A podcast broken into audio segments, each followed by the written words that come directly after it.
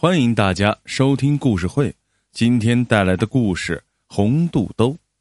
大林结婚半年后，准备告别年迈有病的老娘和有孕在身的妻子小玉，到煤矿去挖煤挣钱养家糊口。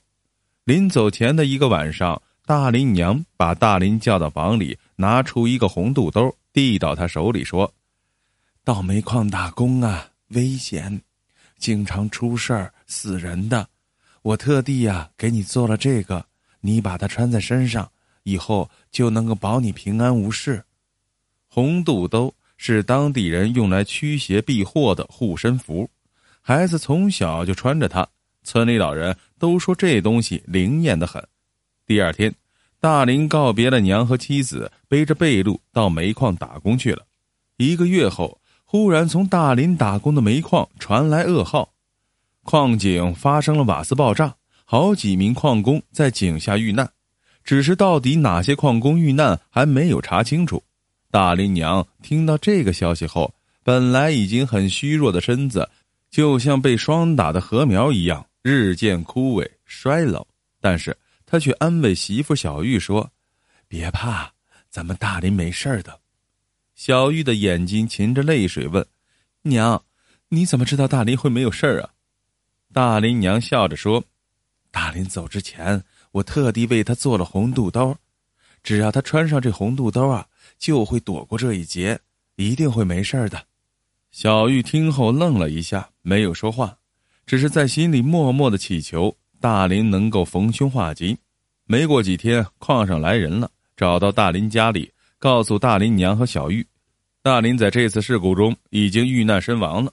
他们这次来就是来安抚死者的家属的，并送来了抚恤金。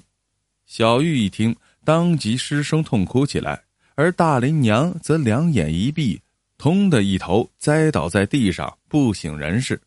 村里人连忙把她送到镇医院。大林娘本来就有病，现在再遇到这样的事儿，更是雪上加霜。昏迷中，她一直念叨着：“大林身上有红肚兜。”不会有事的，矿上的人一定是弄错了。大林没有死，他不会死的。可是村里人都知道大林遇难是真的，尸体都找到了。大林娘的情况是越来越不好，没有几天，头发白了，眼也瞎了，躺在床上不吃不喝。小林和亲友只得把大林娘接回了家，等他咽下这最后一口气。可是，就是这么最后一口气。尽管气若游丝，却就是咽不下去。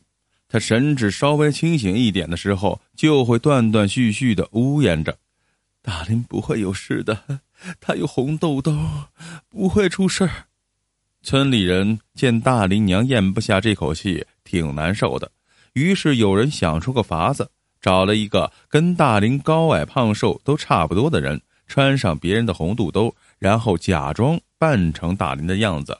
走到大林娘的病床前，娘，我回来了，我真的没事，多亏啊您做的红肚兜保佑了我。大林娘听后高兴的伸出手来，哆哆嗦嗦的摸着红肚兜，她摸索了一阵，又摇摇头，不，你不是大林。人们觉得很纳闷这老人已经好多天不吃不喝，神志越来越糊涂，可他怎么能认出那人不是大林呢？